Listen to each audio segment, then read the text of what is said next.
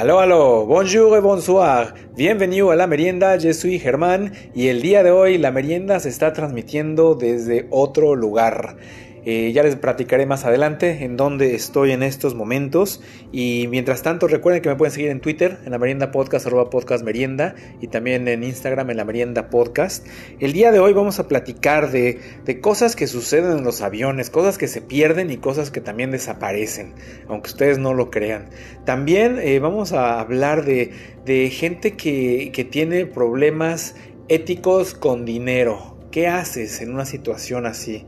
También eh, vamos a hablar de, los millonarios, un efecto que está sucediendo ahorita en el mundo con todos ellos y bueno, a lo mejor ustedes son, son partícipes de lo mismo. Y también de algunos adelantos tecnológicos, algunos un poco extraños, algunos buenos y algunos muy innovadores. Entonces, muchas cosas de qué hablar el día de hoy en la merienda. Gracias por estar conmigo, pónganse cómodos porque en este momento comenzamos.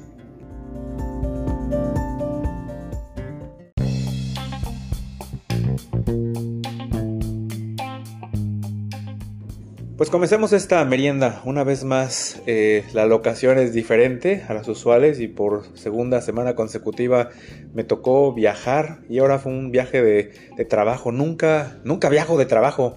Me encantaría viajar, pero no, nunca lo hago, pero las cosas se dieron y tuve que venir a la ciudad de, Quebec. Eh, en Canadá está la provincia de Quebec y dentro de la provincia de Quebec está la ciudad de Quebec, que no tiene que ver nada con Montreal. Montreal está como a tres horas al sur de aquí. Y entre más te metes a la provincia de, de Quebec y más vienes a esta ciudad, menos inglés se habla, más francés. Digo, mucha gente piensa que Canadá es un país donde se hablan los dos idiomas porque los dos son oficiales, pero no es así. En todos lados de Canadá se habla nada más inglés, solamente en las carreteras ves los anuncios en inglés y francés y en los museos y en el aeropuerto. Fuera de eso, pues yo creo que también en los hoteles. Bueno, y también en todos los productos. Vas al súper y todo está en inglés y francés, pero de que se hable el francés fuera de, de la provincia de Quebec, no. Digo, hay escuelas en francés, los niños aprenden, pero así como que del día a día, no. Entonces vienes a Quebec y es como ir a otro mundo dentro de, del mismo país. Es increíble cómo tan cerca, digo, es una provincia pegada a la otra, pero aquí ya el inglés casi se olvida. O sea, todo mundo es francés por todos lados. Entonces, pues a recordar un poquito, ¿no? Que te saluden y el, bonjour y el au revoir y algunas palabrillas por ahí para, para comunicarte, ¿no? Con, los locales. Pero, pero es una experiencia muy bonita, digo, también la arquitectura, todo es diferente al resto de Canadá, es una arquitectura muy francesa. La comida también es muy, muy diferente al resto, al resto del país. Entonces, pues bueno, les voy a comentar algunas, algunas cositas que que me sorprendieron. Y la primera es que ahora estaba paseando por la ciudad en la tarde y hay una invasión de mexicanos, sobre todo. Mucho español se escucha por todos lados, pero sobre todo español mexicano. Entonces yo creo que la bandera de la flor de lis ya se van a quitar las, esas flores y se van a poner tunas. Porque si en serio, cuánto español escuché por todos lados el día de hoy. Había incluso un, tour gigante, eran como 50, 60 que iban hablando por todos lados, todos, todos en, español mexicano. Y así como ello, también escuché por ahí algunos dominicanos, algunos argentinos, pero la gran mayoría mexicanos. Entonces la gente está, está otra vez viajando. Y bueno, dentro de, de lo que es las experiencias de los viajes, ¿Ustedes les gusta, les gusta comer? Digo, espero que sí, pero les gusta probar cosas nuevas. Siempre que vas a algún lugar, ¿se animan a probar cosas raras o cosas que nunca habían comido? el día de hoy me tocó eso en la cena. Cené una carne tártara de venado. La carne tártara siempre me ha gustado, carne de res, eh, que es una carne cruda, bueno, se, se, le agregan algunas especies y a lo mejor algunas verduras. Y en esta ocasión era carne de venado, nunca había comido carne así. Estaba condimentada como, como canadiense, ¿no? Era, era carne cruda de venado, pero tenía eh, nueces caramelizadas, tenía también pedazos de, de, tocino y también obviamente tenía miel de maple. Muy buena, la verdad, muy rico. No, no me acuerdo cuándo fue la última vez que no quería acabar mi comida porque estaba delicioso, delicioso. El sabor de la carne, nada muy diferente. Si no te dicen que es venado, la verdad, pues yo creo que por lo menos yo no me daba cuenta. Digo, como les digo, estaba también mezclado con muchas cosas. Entonces sí me esperaba un sabor medio rarito, pero pues la verdad no.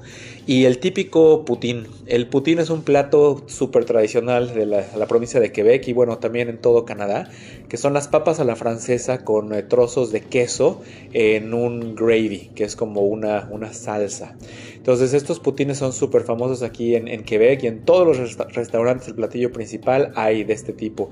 Y ya sea que les pongan, digo, tocino, salchicha, carne, chili, salsa de tomate, lo que ustedes se lo imaginen, le pueden echar a su putín. Son unos platones gigantes pero muy muy ricos. Entonces vale, vale mucho la pena eso. Entonces, eso de explorar la, la, cocina a los lugares que vas, digo, mucha gente no se anima. Me tocaba una mesa de al lado que la gente estaba, bueno, sí vamos a probar cosas. Y de repente empezaban a, a ver el menú y así como que, ah, no, mejor tráiganme a mí un sándwich de queso y a mí una ensalada. Y no se animaron a probar nada. Entonces, pues bueno, hay gente que, que sí lo hace, gente que no lo hace, cada quien, no hay nada que diga que está, está bueno o está malo. Pero, pero bueno, fuera de eso, también el, el avión. La experiencia del avión, ahorita hay muchísimos problemas, ¿no? Que he escuchado en la radio, en las noticias, del internet, de todos los aeropuertos del mundo, cómo están teniendo retrasos porque no hay personal. Y me tocó vivirlo el día de hoy, digo, llegué con mis dos horas y media de anticipación a, a la hora de, salida del avión. Y cuando llego a la seguridad, la fila de seguridad, fue una fila de un poco más de una hora.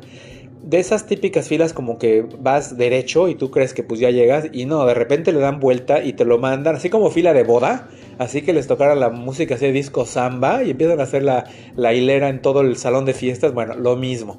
La fila esta iba para adelante, para la izquierda, luego daba la vuelta a la derecha, luego regresaba tres veces, luego se iba por un pasillo, regresaba por otro lado, daba vuelta cinco veces.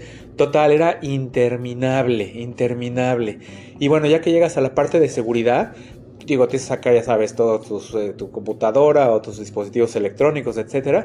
Y luego, después de los rayos X, te separan de las cosas que todavía van a revisar por segunda ocasión o las que ya pasan.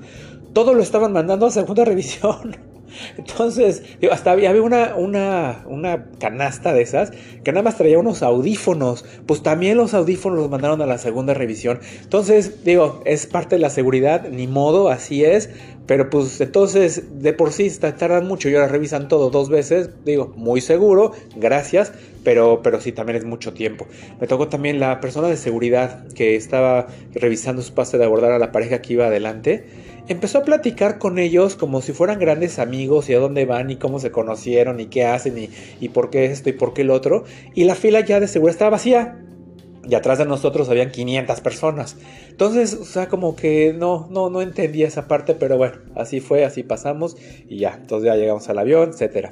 Y luego en el avión me tocó algo curioso. El individuo, el caballero que iba delante de mí, cuando la, la señorita eh, sobrecargo viene a ofrecer algo de tomar, Digo, muy común es que haya café, agua, leche y bueno, refrescos, ¿no? Normalmente algún refresco de cola o algún refresco de dieta de cola y jugos. Pues a este individuo se le ocurre pedir a la, a la sobrecargo un jugo de fresa. o sea, ¿qué, creía? ¿Que iba a sacar esta mujer las, fresas y las iba a licuar? ¿Le iba a hacer un smoothie o qué? Digo, aparte, después me quedé pensando, creo que nunca he visto una botella de jugo de fresa. Entonces no sé dónde caramba sacó esa idea. Obviamente la pobre mujer pues sí le dijo, oiga, pues no, no la muele, ¿no? Digo, tengo manzana y naranja si quiere.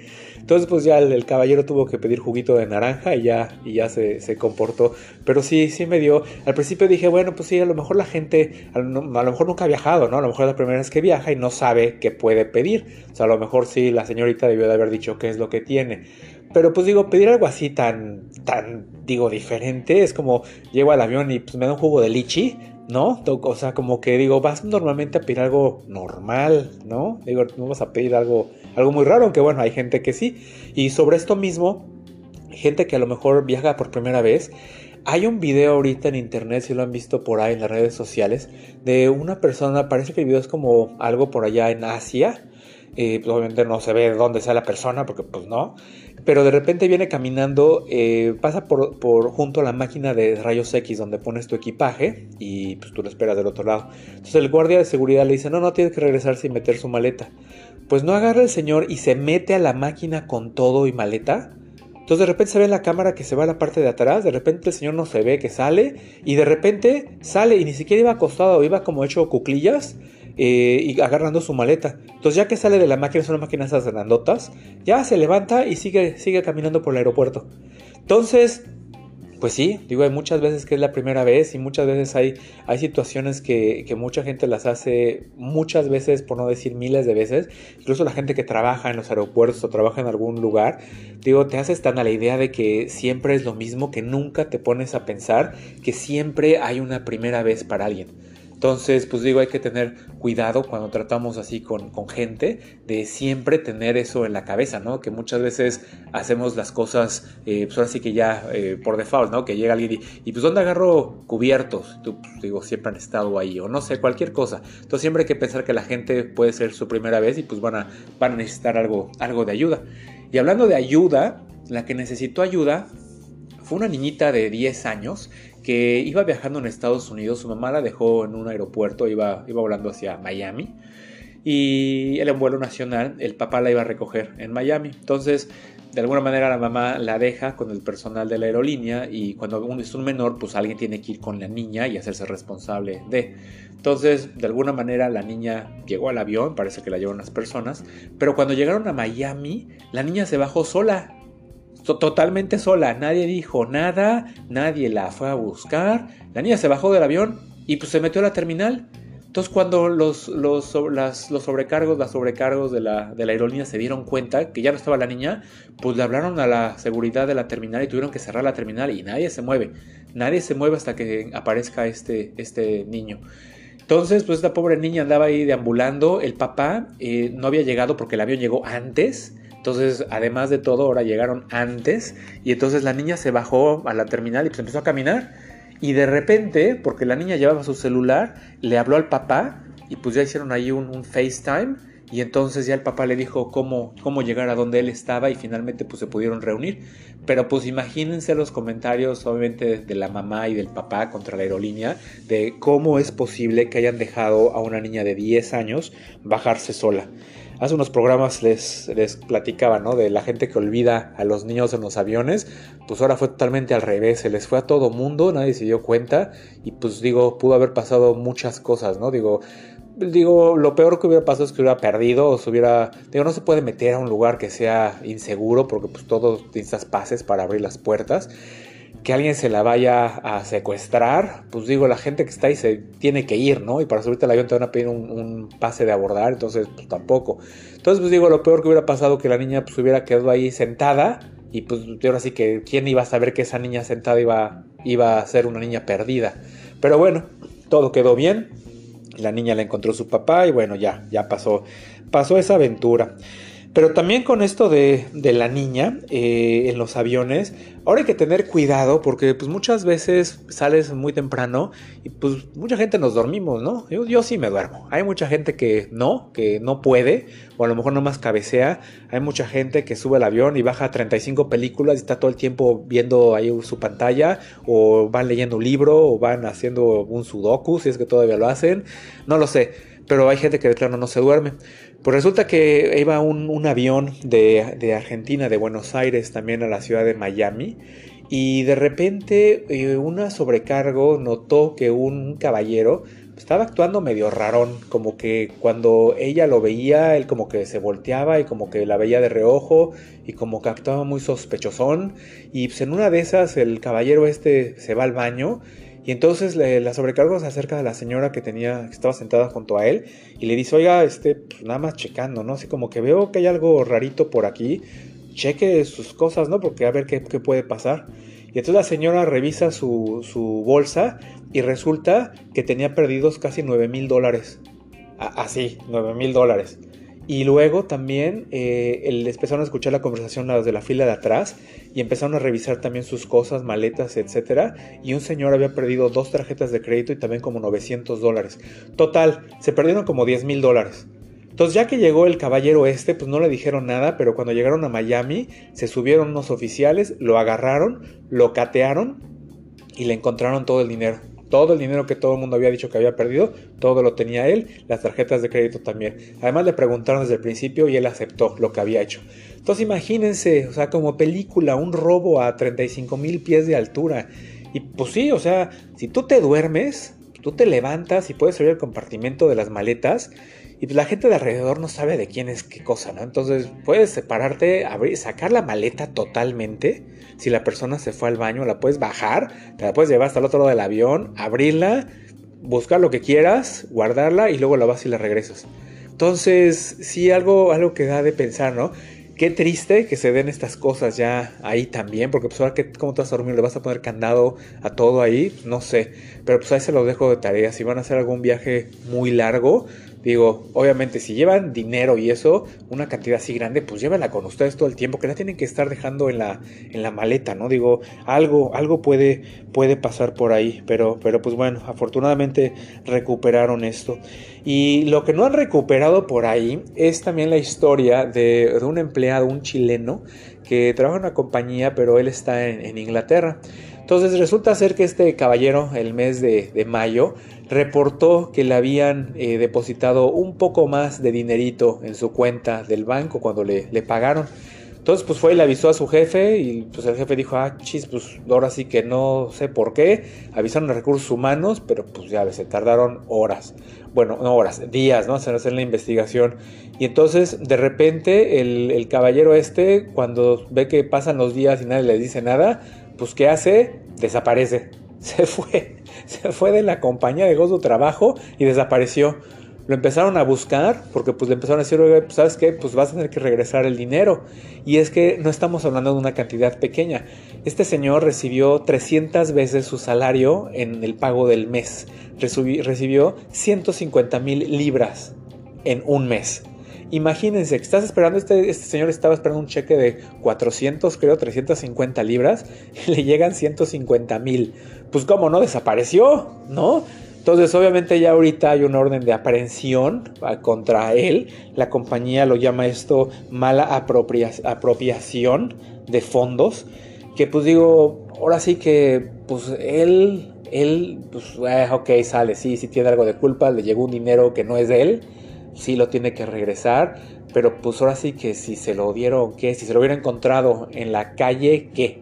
Ahí lo hubiera regresado, ¿no? Entonces, digo, ¿alguna vez les ha pasado eso? ¿Alguna vez ha pasado sobre todo con cajeros? Sí me, sí me ha sucedido una sola vez que en algún momento iba a sacar X cantidad y el cajero me dio el doble. Y sí he visto algunas veces que hay cajeros donde la gente está, este cajero está dando más y metes tu tarjeta y te da. Y hay gente ahí todo el mundo formado y todo el mundo feliz de que, de que está pasando eso. No lo sé, en mi caso ese dinero no me lo descontaron de mi cuenta, entonces pues fue un regalito. No sé si cuando el cajero está de plano funcionando mal, pues revisen y ahora sí que vean qué se puede hacer, ¿no? Digo, ahora sí que hay cámaras por todos lados y no me sorprendería que estuviera alguien observando. Pero pues entonces imagínense, ¿ustedes qué hubieran hecho? Hubieran regresado con un cheque de 149.700 libras al día siguiente para decir, ups, me dieron un poquito extra o igual hubieran hecho como este señor, agarran y se van, se desaparecen y ya no saben qué. Lo único que saben de él es que mandó a su abogado para decirles que ella renunció. Eso es lo único que saben de esta persona. Y bueno, hablando de, dineros y de, de, muchas de cantidades grandes, vamos a hablar un poquito de millonarios. Resulta ser que los millonarios también lloran. Y los millonarios, también hay estadísticas que dicen que cómo se cambian de país a través del tiempo, ¿no? Y vamos a hablar de personas que, su, que su, eh, todos sus bienes y todo el dinero que tienen en cuentas de banco es más de un millón de dólares. Resulta ser que en todo el mundo, en el año 2018, habían, eh, se cambiaron de país 108 mil millonarios, personas que tienen más de un millón de dólares con ellos, que fue 14% más del año anterior. Para el año 2019 solamente se cambiaron de país 110 mil millonarios, que fue 2% más el 2018. Para el año 2020 bajó drásticamente a solo 12 mil personas, el año de la pandemia. Entonces un 90% menos que antes. En el 2021 subió a 25 mil, que es un 108% más que el anterior, pero pues muy bajo de, de como estaba. Y para este año se esperan que 88 mil millonarios se cambien de país, que es un incremento del 252%. Y el próximo año unos 125 mil millonarios se, se muden. Ahora las razones, pues digo, son muchas, ¿no? Muchas veces conflictos que pueden haber en países, eh, obviamente también trabajos y, bueno, condiciones de vida, que gente que tiene dinero que se puede ir a, otros lugares buscando una mejor calidad de vida, ¿no? Que digo, ya teniendo un millón de dólares en el banco, pues digo, yo creo que puedes tener alguna cierta buena calidad de vida. Pero, ¿dónde están los ricos que más se han cambiado de países en este año? El primer lugar son los rusos. En este año se estima que 15 mil eh, millonarios rusos se van a ir a vivir a otro país. Después vienen los chinos con 10 mil millonarios. Luego eh, la India con 8 mil, Hong Kong con 3 mil, Ucrania con 2.800, que aunque no se escuchan mucho, es 42% más que el año pasado. Entonces es prácticamente casi la mitad de los que había se van obviamente por, lo que todos sabemos. Eh, en Brasil 2.500 personas, en Reino Unido 1.500, en México 800, en Arabia Saudita 600 y en Indonesia 600 millonarios se van a cambiar de, país. Y ahora la pregunta es, ¿a dónde se va la gente que tiene dinero? ¿no? Digo, para que ustedes sepan. Eh, ustedes eh, o quien quiera que tenga estas cantidades, ahora sí que la moda es irse a Dubai 4.000 eh, millonarios se van a mudar este año a, a Dubái. Después los ricos se van a, a Australia, 3.500. Después se van a Singapur, 2.800. Israel también es otro país donde muchos se van, 2.500. Eh, los Estados Unidos, 1.500. Portugal 1300 y Grecia 1200, que son países en donde mucha gente se está yendo con dinero actualmente. Canadá también con 1000 personas y Nueva Zelanda con 800 personas. Entonces, pues también así que, como les digo, los ricos también lloran y también tienen, tienen que cambiarse de país por algunas cosas. Digo, algunos son más ricos que otros, ¿no? Y digo, por así que no les ha de costar nada el hacer el cambio del país. Habrá otros que sí, pero, pero pues bueno, ahora sí que se, dan las cosas. Y bueno, cambiando un poquito de, de tema. Estaba escuchando que Alexa, la maquinita esta, de donde le puedes hablar y pedir cosas y y que compre y etcétera, que mucha gente tiene y la cual todo el tiempo está escuchando todo lo que todo mundo dice y está grabando y les pone sus comerciales y todo lo que les interesa, como todo lo demás que tenemos. Resulta ser que están por ahí diciendo y se están haciendo pruebas para que con las grabaciones de voz que tiene Alexa de, de, todos nosotros o los que ocupan esta, esta plataforma pueda imitar las voces. Y bueno, esto no, pues no sé si está mal o bien, si va a ser la, voz de, pues, no sé, tu pareja, de tus hijos o algo. No sé para qué carambas Alexa lo va a hacer. O a lo mejor le dices que cuando te responda lo responda con la voz de tu hijo o algo así. Pero de lo que están hablando es que Alexa lo haga con personas que han fallecido. ¿Ok? Hacer la voz de personas que, que ya murieron. Entonces, ¿está bien o está mal? ¿Les gustaría a ustedes? Digo, mucha gente lo que más quiere después de la pérdida de un ser querido, pues es la, el cierre, ¿no? Ya terminar eso y, y, cuesta mucho salir adelante. Digo, hay muchas veces que la gente, pues igual se deprime y etcétera. Entonces, imagínate, se muere alguien y a los dos días escuchas su voz diciéndote que el día va a estar soleado, ¿no? O buenos días.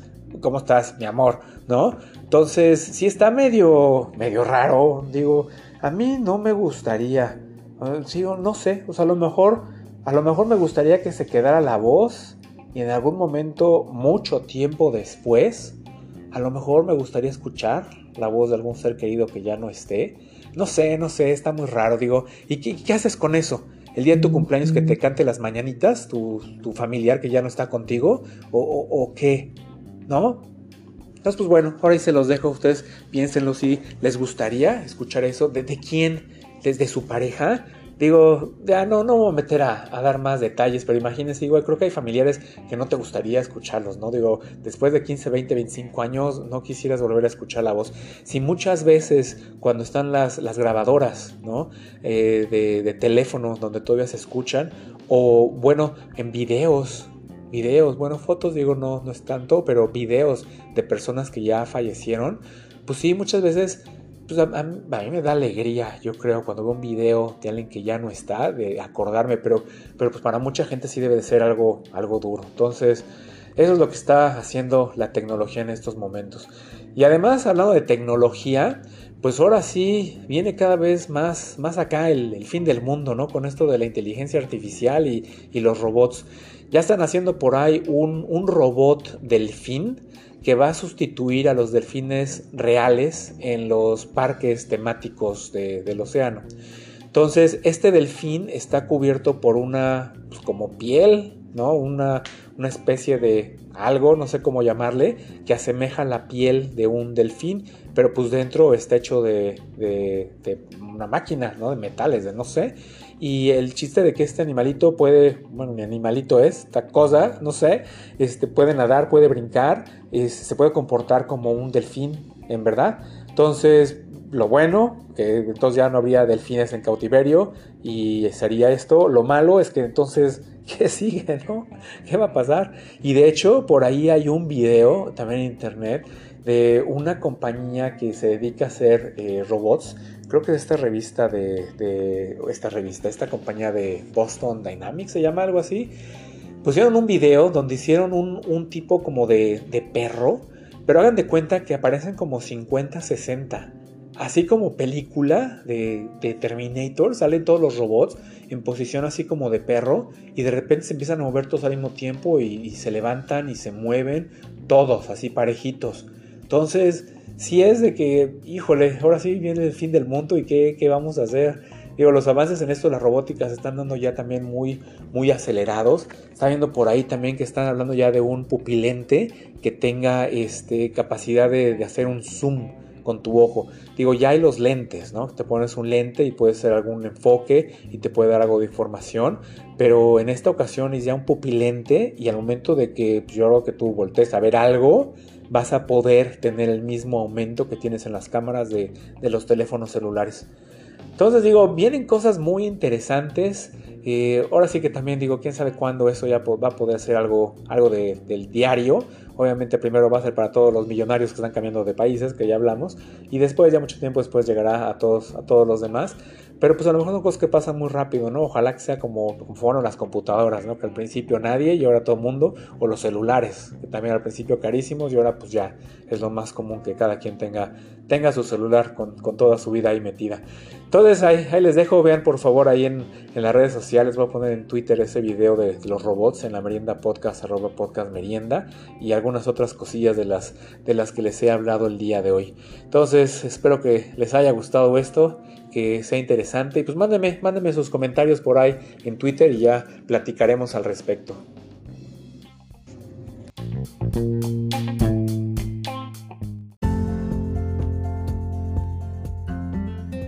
Y pues bueno, señoras y señores, así le hacemos. Llegamos al final de este episodio de La Merienda. Muchísimas gracias por haber estado conmigo. Recuerden que me pueden seguir en Twitter, en La Merienda Podcast, arroba podcast merienda, y también en Instagram, en La Merienda Podcast. Entonces, pues así los dejo desde, desde la bella ciudad de, Quebec, que estaba haciendo friecito, ¿eh? un poquito de friecito. Digo, había gente de, de shorts con bufanda, o shorts con chamarra, o shorts de playeras sin mangas. Y aparte había un un evento muy grande, había un concierto de, verano, había habían este, escenarios por diferentes partes de, la ciudad, de lo que es el viejo Quebec, y había diferentes tipos de música, y por ahí de repente empezaron a caer unos truenos y empezó un chubasco de aquellos que todo desafortunadamente tuvo que suspender. Ya no sé si después todo, todo regresó o ya no se pudo o qué, pero, pero pues bueno, así, así pasan las cosas con, con la madre naturaleza. Pero bueno, en fin, los dejo por el momento. Espero que les haya gustado el programa. Nos escuchamos la, la próxima semana. Au revoir, Germán, fuera.